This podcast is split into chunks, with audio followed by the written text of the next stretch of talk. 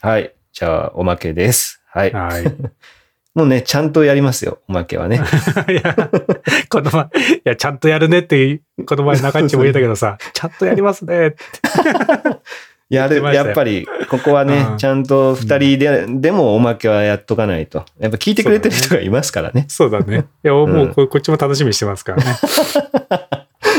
せっかくなんで、うん。今日あのカメラの話をしたいなと思って。いいじゃないですか。ちょうどほら先週が GoPro の話もしてたから、高橋さんにその辺の、こう、GoPro8 どうですか？買い買うんですか？いやいやいやいや、まあね、何、まあ大きく変わったっていうところは、まあそんなはないんですよね。なんかすそうそう昔のやっぱスハイパースムースとかの、うん。やっぱこの手ぶれ感でいくとこう、あの、いわゆるこの首をこう、か前にねお辞儀する、この角度の、このカクカクした方向の揺れがだいぶ良くなった。これはもう明らかに、うん。あの、なんか走ってる映像とか見ると良くなってるのはあるんですけど、まあ、それぐらいなので、まあ一応僕はね、そのマイナル7を持ってるんで、うん。まあ、6までしか持ってないんだったらもうかなり買いだと思うんですけど、まあ、うん。7だからもうちょっと待っていいかなっていう感じ。まあそうですね。ねうん。あの、やっぱりケースなしってのは結構惹かれますけどね。そうね。ねケース意外とめんどくさいねそうそう。ね、うん邪魔なんですよね、あのケースがね。まあその辺はあるんですけど。じゃあ、高橋さんも今回はじゃあ買い直しは一旦保留ってことですね。ないはい一旦折りですね。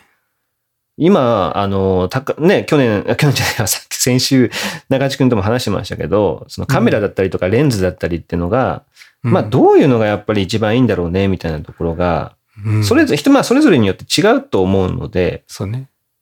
どうです？その一番初心者の人はどういうのがいいんだろうね？じゃあ、えー一眼が好きな人だったらどういうのがいいんだろうね？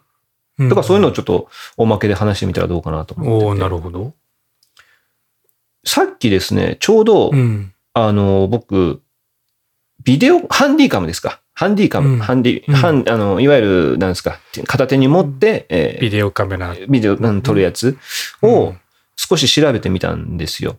うん。今ってこれ使ってる人どれぐらいいるのかな？まあトークをね、聞いてる人の中でですけど、どれぐらいいるのかなっていうのがちょっと気になってはいるんですけど、高橋さん使ってますか？ハンディ。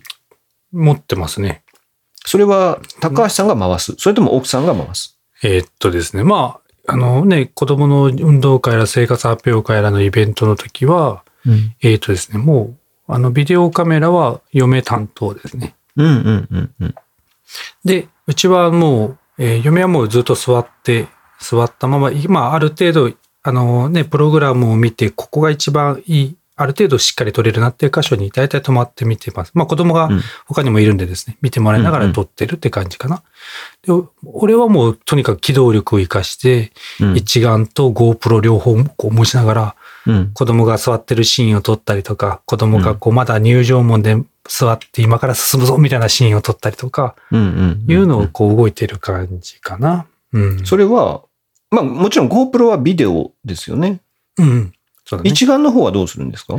一眼の方は、もう、えっ、とね、写真とビデオの割合というか。最最最近はビデオが多い気がする。おおなるほど。うん。ムービーがね。うんうんうんうん。それは、えっ、と、解像度で言うと、2K と 4K でどっちで合わせてるんですか？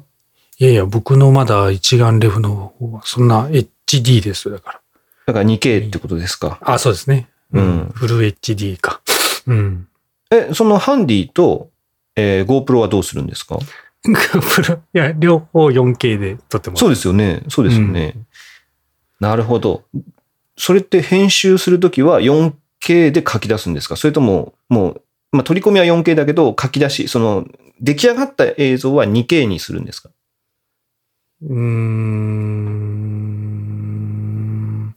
最近は 4K で出してますね。ああ、じゃあフル HD なんだけど、まあ、4K にアップコンするみたいな。そうだね。一眼ムービーをもし使うときは、っうんて。ことですね。うん、うんうんまあでもセンサーサイズでかいし、そんなにね、違和感はないですよね。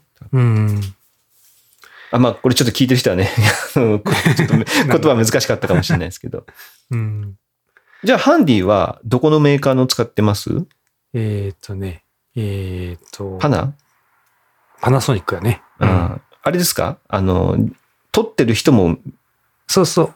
ワイコンがついてるやつうん、うん。だよね。でも、まあ、ほぼ使ってないね。ああ。うん、結局はまあ、向こう側だけを撮るみたいな感じ。そうだね。うん子供、子供の方を撮る。そうそうやろうと思えば、子供の方と親の顔も両方撮れるってやつ。そうそうそう。ですよねそうそうそうそパナソニックそれがやっぱ一番ちょっとこう、うん押してま、押してますもんね、その機う。能ね。うんうん。うんうん。使ってないねっていうのはね、でもあれなんよ。あ、その、今、その相手の顔と自分の顔を撮るっていうポイントはもう俺も絶対必要だと思ってて、うんあんまりそのワイコン使ってないよっていうのは、俺がその、あの、あの、ビデオを撮ってる嫁の顔とかを映したりしてるから、うんうんうんうん。だからまあ、その、その機能は使ってないってだけなんだけど、もしそういう他に手がないんであれば、そのワイコンがあるのはすごいね、いい機能だと思いますけどね。あれって、まあ、いわゆるワイプみたいにず自分の顔が、こう、映ってるってことですよね。そうそうそう。子供の映像の、まあ、左下なのか右下なのかわかんないですけど、そこに小さく自分の顔が映るみたいなそうそうそう。感じですよね。うんうんうん。まあね、確かに、うん。そういうのも、思い出にね、絶対残りますもんね。うん。見てるあとは人の顔っ、て、あとはもう、かなりね、広角な感じの固定のカメラだから、う。うん。ま、前面に回して、だからまあ子供の演技をやるときに、よくやりがちな失敗として子供のアップばっか撮って、うん。どんな動きしよんこれみたいなお父さんいるじゃないですか。うんうんうんうん。ああいうのは、だからまあ子供のアップは撮りつつ、この、そのサイドのワイコンっていうか、そのサブカメラはずっと引きの絵を撮ってるんで、ああ、なるほどね。そういう撮り方も、まあ、できるっていうやつ。うんうんうんうん。うん。まあ、例えばお遊戯会とかだったら全体の動きも撮ってるし、子供のアップも撮ってるしっていうことですね。っていうので、んそうそうそう。なるほど、なるほど。まあ、サトシとかはね、それを GoPro ですでに、あの、引きの絵を撮ってとかいうのをしてるんだと思うんですけど、まあ、そういう使い方そうですね。。うん。まあ、うん。僕は基本的には、まあいいっす。僕は、あの、後から話します。とりあえず初心者向けね。初心者向け。だから、ビデオカメラがやっぱり初心者にはいいですよね。きっとね。まあ、やっぱね、運動会とかなら間違いなくそうだよね。うん。まあ、一番、やっぱり、えー大きいのは、あの、倍率ですよね。うん。そうだね。ね。あの、今の普通のまあハンディカムって、えー光学式で20倍ぐらいまでいけるでしょ？うん。だから、劣化なしで20倍までこうズームできるから、まあさっきね、あの、あまりに寄りすぎて、どんな雰囲気でこれをやってんだってのが分からなくはなりますけど、まあかけっことかね、そういった時には、それで、えー子供がはっきり映せるっていうのもありますし、あと、センサーサイズが小さいので、パンフォーカスになるじゃないですか、基本的にね。うん。うん全体にピントが合ってるから、ピントがずれるってことが少ないですよね。そうだね。うん。それも、まあ、また初心者にとっては、えーいい。失敗しないよね。そうそう、うん失敗しないっていうところですごくメリット大きいから、うん。いや、なんだかんだで初心者の人には、やっぱりハンディがいいんだろうな。っては、うんまあ、あの、お父さんたちとね、今回親父の会とかでも話もしてて、うん。言うほどほら一眼で撮ってる人って、まあ、いないんで、うん。ね。なので、まあ、やっぱりハンディが一番いい手軽だし、あー失敗ないし、で、最近はね、手ブレ補正もめちゃくちゃ強いのが入ってたりするんでね、うんうん。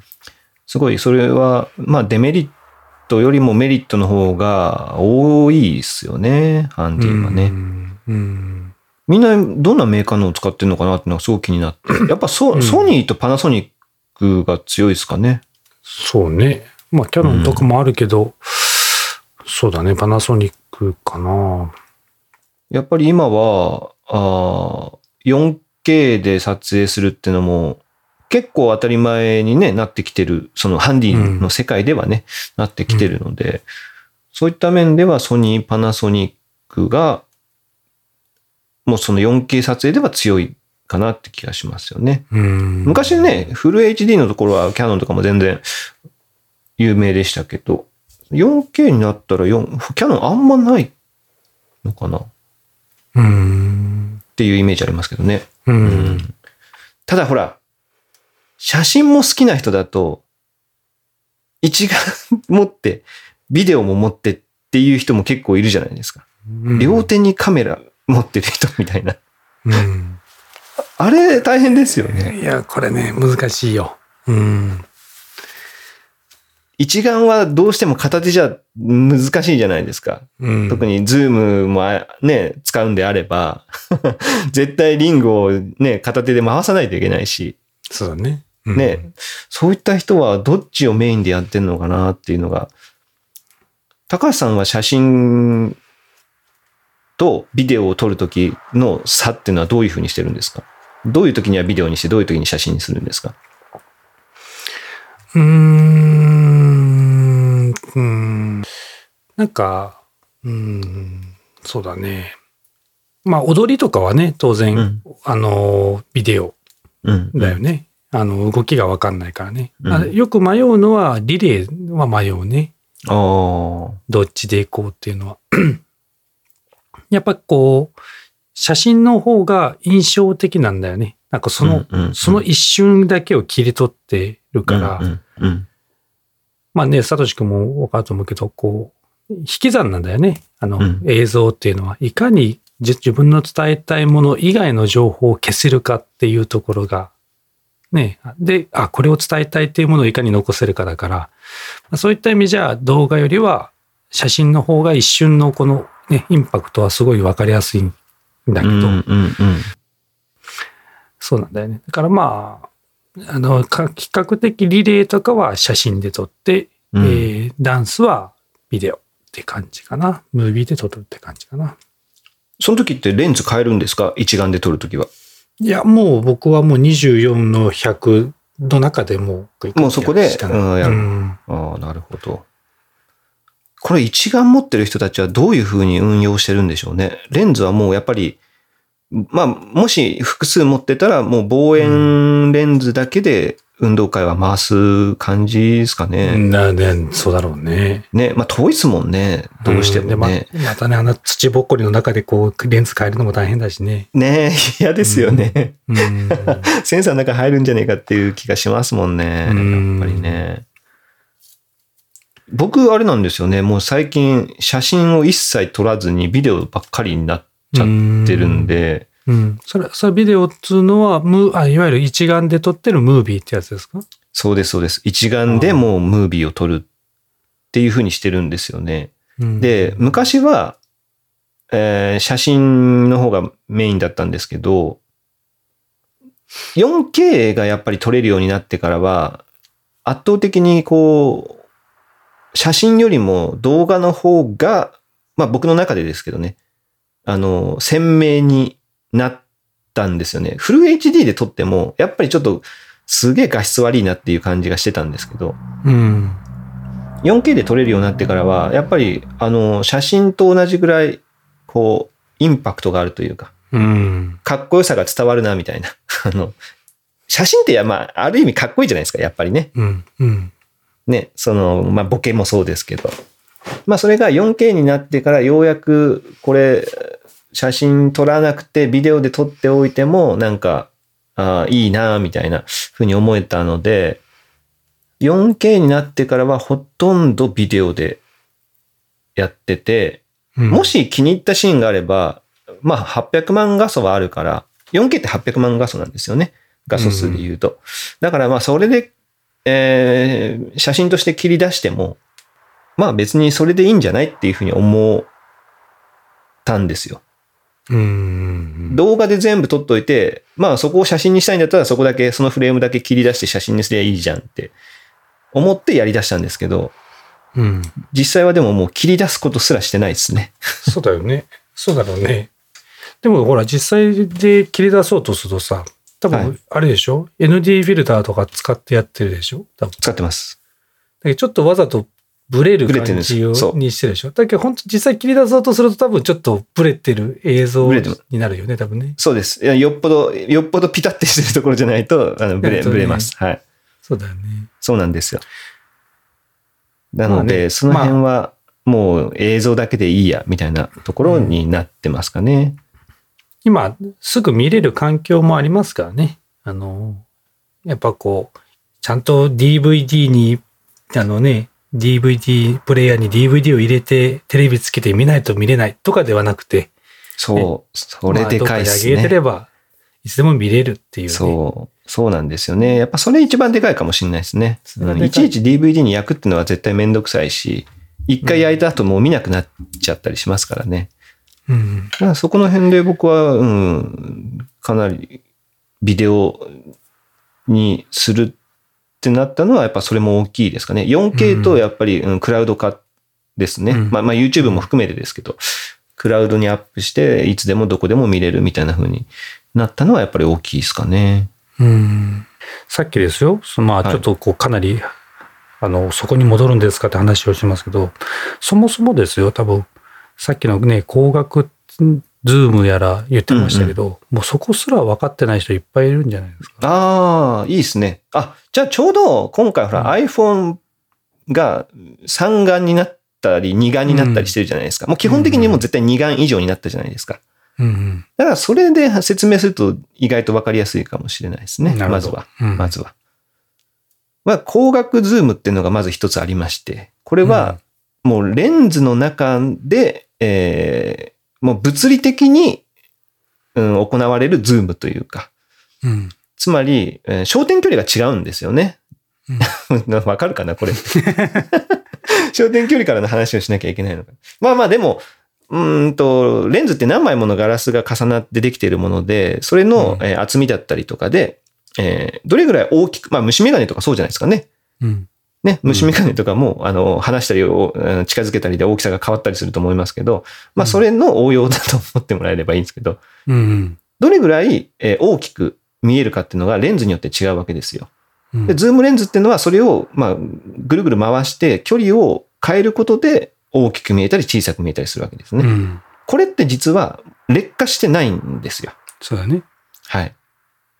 で、劣化しないのが光学ズームって言われていて、で、えーまあ、これをやろうとすると逆にでも、レンズを実際動かしたりだったりとか、レンズの枚数をこう変えたりとかしなきゃいけないので、大きいレンズが必要になったりとか、うん。することがまあ比較的多いですよっていうところですよね。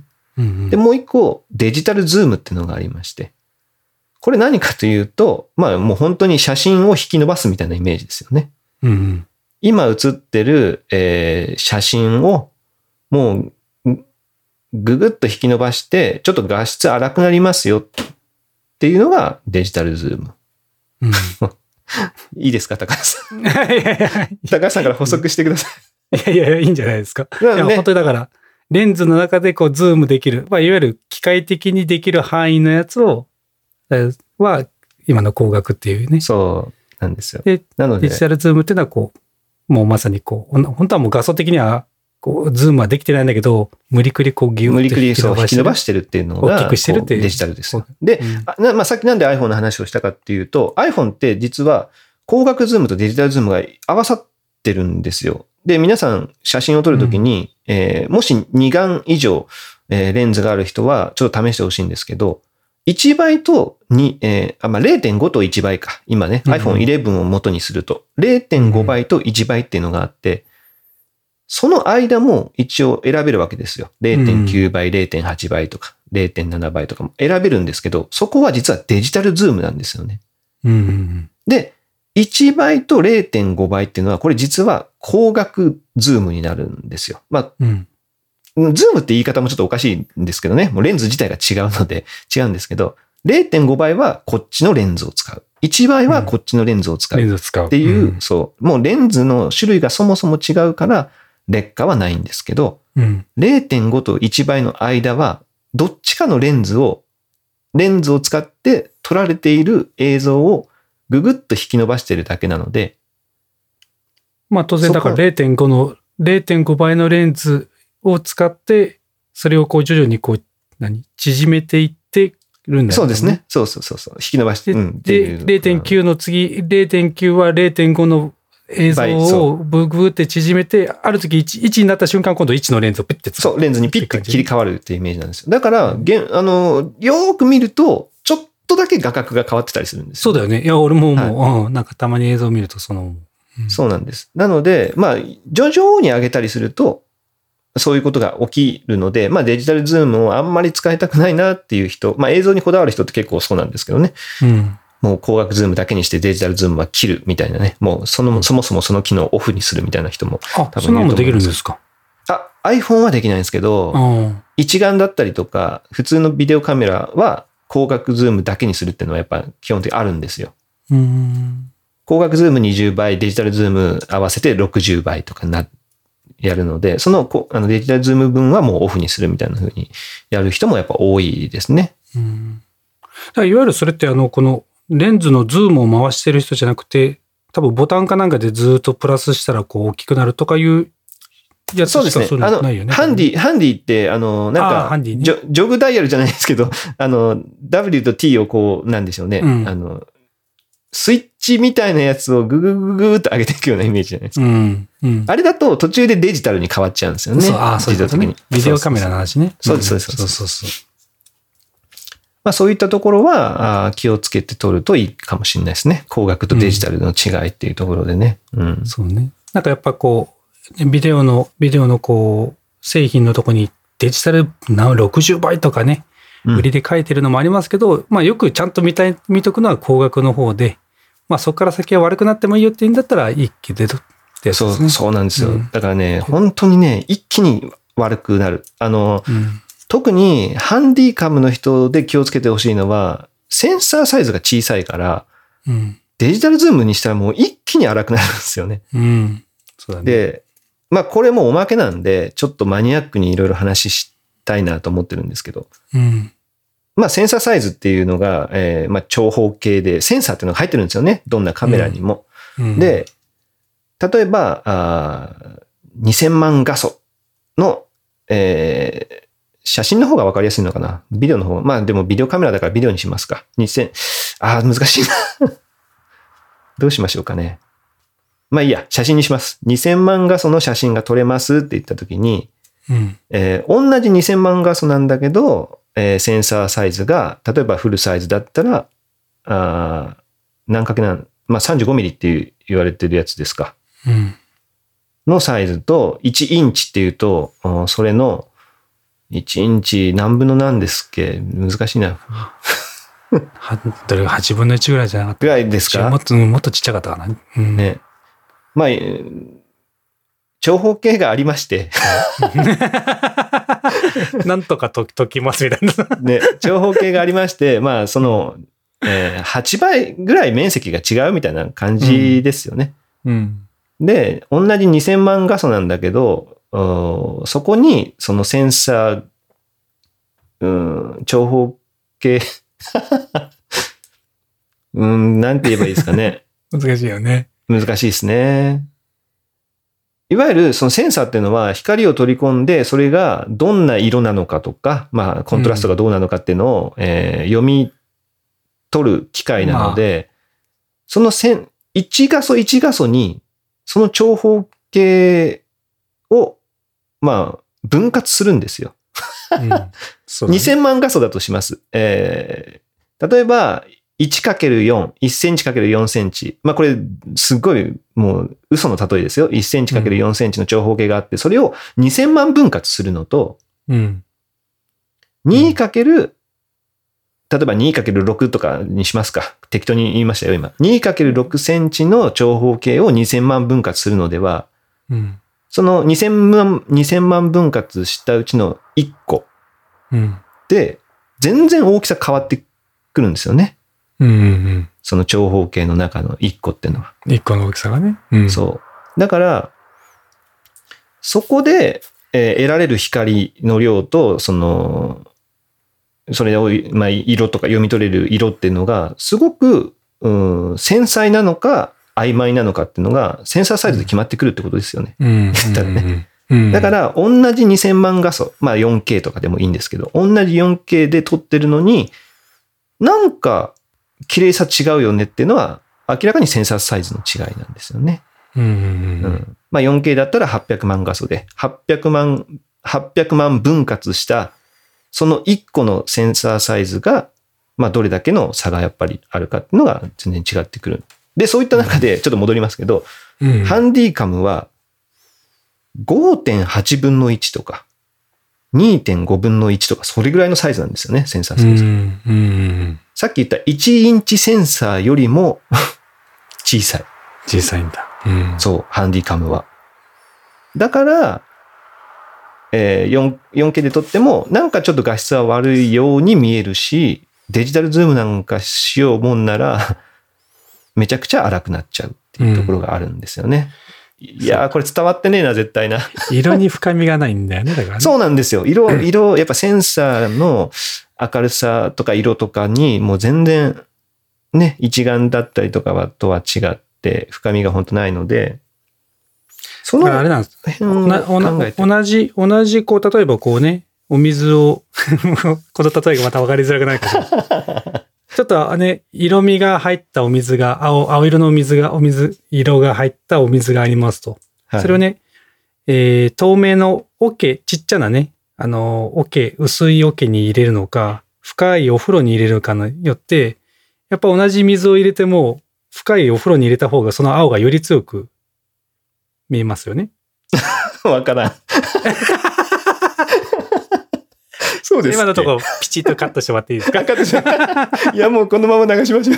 あ本当ですか？深みです。だから、いや、そうそう。まあ、だからセンサーが大きければ大きいほど、えその色がしっかり、そうー、そうう。ん。表現力が全然違うってことですよねそう。そう、その色がしっかり出るってやつね。そううん。まあ、センサーっていうぐらいですから、まあね、スキャンする方法、力が、センサーが大きい方が強い。ただ、うんセンサーサイズだけじゃなくて、それを何万分割するかってことですよね。それが実は画素なんですよ。うん。ね。1200万画素なんだったら、一つのセンサーの中で1200万分割するみたいな感じなんですよね。うん。で、まあ、決めの細かさってやつね。うんそうですね。まあだから、あーセンサーが大きくて、例えばじゃあそれが4800万画素とかになると、まあ言ったら1ピクセル、まあい4800万分の1のセンサーが、まあまあ割り当てられるセンサーのサイズっていうのがちょっとちっちゃくはなるので、うん。そうすると表現力ちょっと落ちちゃったりはするわけですよね。うん。だから実際は、まあそこを、まあいろん、まあそれだけじゃないので、えー要素は、えーいろんなね、取り込み、光の取り込み方だったりとか、えーソフトウェアの力とかで表現力っていうのはもっと上がったりはするんですけど、そうすると今度はパワーが必要になってきたりするので、えーすごく容量が大きくなったりとか、えーうん。それを表現する、まあその写真1枚撮るのに何秒もかかったりとかしちゃったりするんですけど、まあ、そのバランスを考えて、えーセンサーサイズと画素数で選ぶといいかなっていう気はしますね。うん。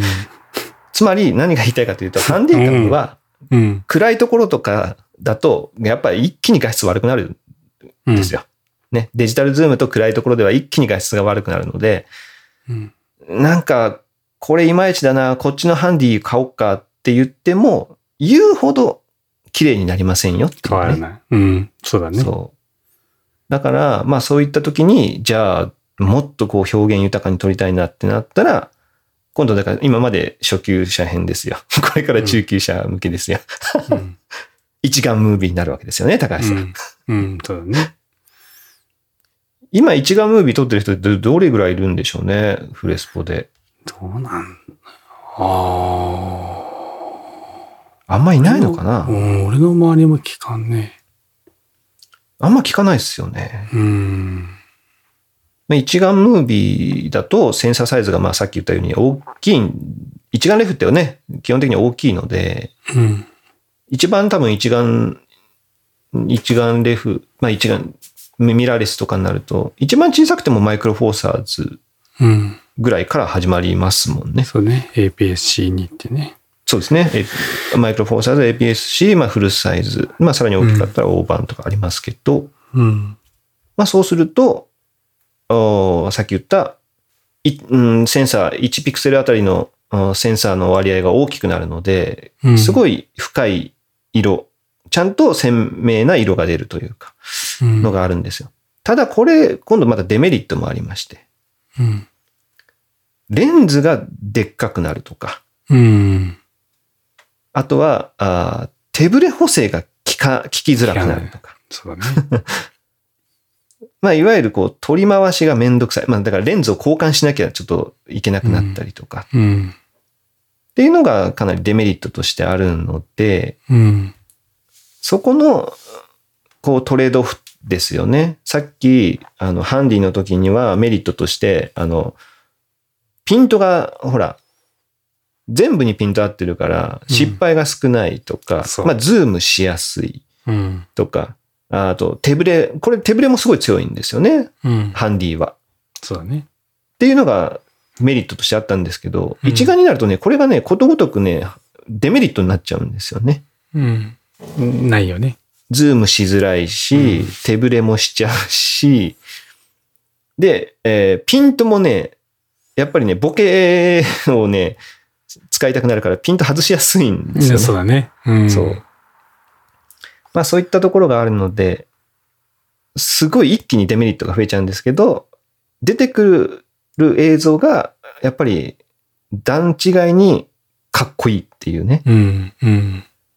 やっぱね、ここを目指して僕やっちゃってるんですよね、今ね。うん 最高のね、できれば最高の状態で残したいからね。そうなんですよ。やっぱり、てか多分一眼で写真撮ってる人って、多分それがあるじゃないですか。うん。ね。いややっぱ難しいね。一眼写真、写真ですらピントを合わせるの難しくなってくるじゃないですか。だからね、そのね。ピン、ピントの件だけで言うと、それはほら、もうね、中地君が持ってるやつなんかも最高じゃないですか。ああ、ソニーのね。ねうん、AF でもうバンバンカチカチ合ってくるからね。うんうん。あそういうのはやっぱ多少機械的に補正っていうかね、あの、機械の方でうまくフォローしてくれるやつもいっぱい今ありますからね。ありますあります。で、手ブレになると、まあね、サトシ君がやってるスタビライザー使うまでやると、手ブレもそれは抑えれる。抑えられる。すっごい装備になりますけどね。そうそうそう。業者の方ですから業者ですよ、。本当に。うん。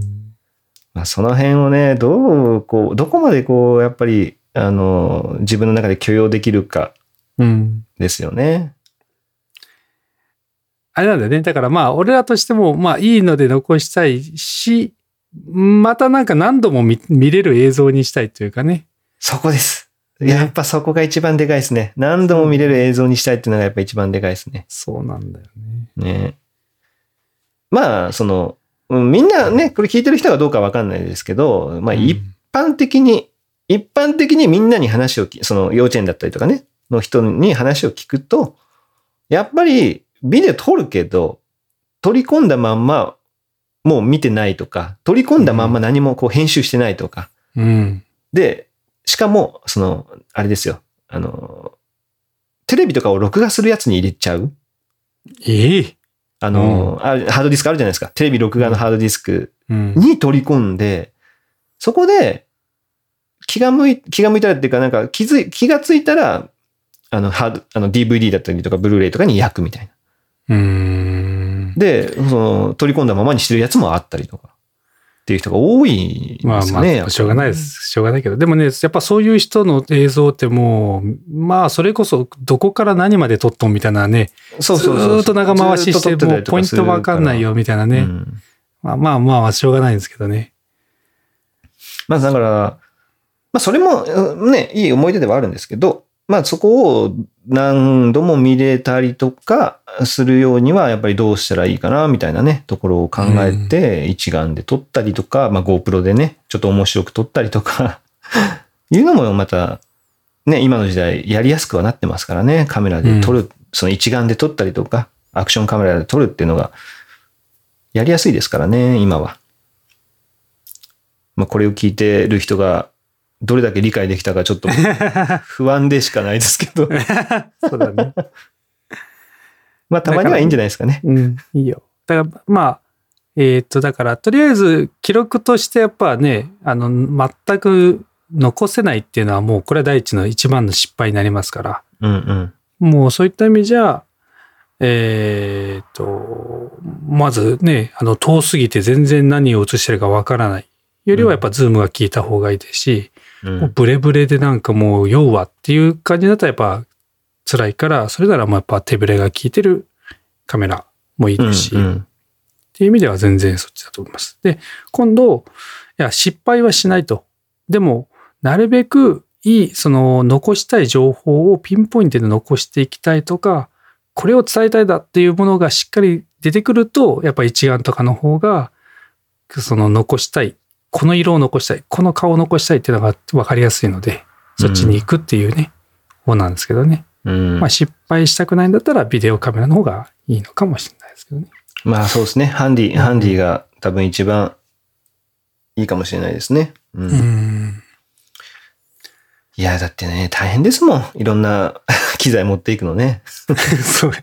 今回もだから、あの、その保育園のさ、はい。やつに出たでしょ？だから、はい。僕ね、子供の競技が、まあ、二人今いたんで、子供の競技、子供の競技、親のリレーがあった後に、なんかその後ね、全然違う学年の競技な、なんかこう、やつだったんですけど、はい。なんか僕、その前に一応あの、いあの、準備、設営とかもして、あしてたんで、その時に、ちょっと誰かを、その時に手伝っていただきたいんですけど、っていう、ね、先生が言ってて、うんまあ、誰も手挙げないんで、あ僕しますよ、とか言っちゃって、自分のもあるのに。あるのに、でそれ今度やって、その後にまた子供の競技行ってたかも、うんえらい汗かきましたもんね。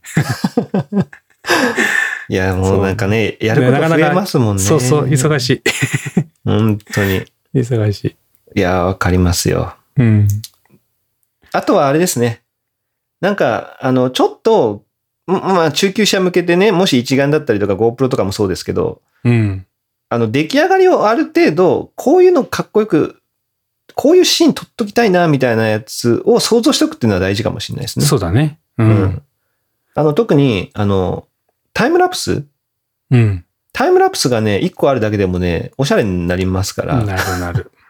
あの、なんか、準備してるシーンだけでも、設営シーン。ンね。そうそうそう、タイムラプスで撮っとくとか、やると、あの、いいですよ。うん。なので、朝ね。あの、ちょっと早く起きて朝の日がバーって変わってくるそうそうそうそうそうそう、そういうのあったら、あの、すごくいいと思うんでね。うん。あの、そんなにね、入れる、なんですか？編集の中で多分何秒しかないんですけど、そのシーンは。まあでもそれでも、ちょっと、それがあるだけでもおしゃれになったりするんでね。余裕がある人は、なんか、い GoPro でも、もちろん iPhone でもね、できますからね、今は。ちょっとだけ撮っとくとか、そういうのもいいかもしれないですけどね。いいよね。うんぜひじゃあ運動会とかをもう朝起きて、なんか眠そうにしてる子供の顔とかね、うん。朝ごはんをこう、食べながらどう今日はとかいうのをね、話したりとかね、そういうシーンが本当すごい大事になってきますね。ぜひ、そういうのもね、押さえてもらったいですね。そう。なんか始まる前とかね、あのー終わった後とかも残すといいっていうのはね、よく言われますから。うん。うん。まあ、もちろんね、余裕がなかったらちょっと難しい時もありますけど、ちょっとね、覚えてる時にはそういうのもあるといいかもしれないですね。うん、うん、うん、なんか練習、練習、家の、家でなんかね、子供がダンスの練習してるとかね。うん。ああ、いいね。うん。えー何日か前からね。そうん。うん、そういいと思います。いや、なんか、おまけで話したかったことが全部話せたのかちょっとわかんないですけど。またちょっと別の時にそうだねもやりましょうよ。ああ、やろうやろう。うん。いろいろ考えてやっていくからね。そうですね。特に一眼ムービーだったりとかはね、今後もまた増えてくる可能性はありますから、うん。またそういう知識もね、シェアしながらやりましょやりましょう。う。はい。まあね、じゃあ、聞き、まあ聞きたいことがあったらぜひね、なんか書いてくれるあと。そうですね。そっち系でもうんあの、うんこういう、なんか、今どういう機材で撮ってますけど、どういうふうになんかやったらいいですかとかね、そういうのもうん。あれば、こっちからもね、あの、まあ、わかる範囲で、あうんの、説明したいですし、ですね。メッセージください。まあ、子供いる人とか特にね、運動会、あの、どういうふうに撮るといいかとか、まあ、どういう機材でやるかとかは、多分悩むところあると思いますからね。うんうん。はい。じゃあ、まあ、おまけこのぐらいにしときましょうかね、ね今日はね。はい。はい。じゃあ、お疲れです。またです。はい。はい、はい。ではでは。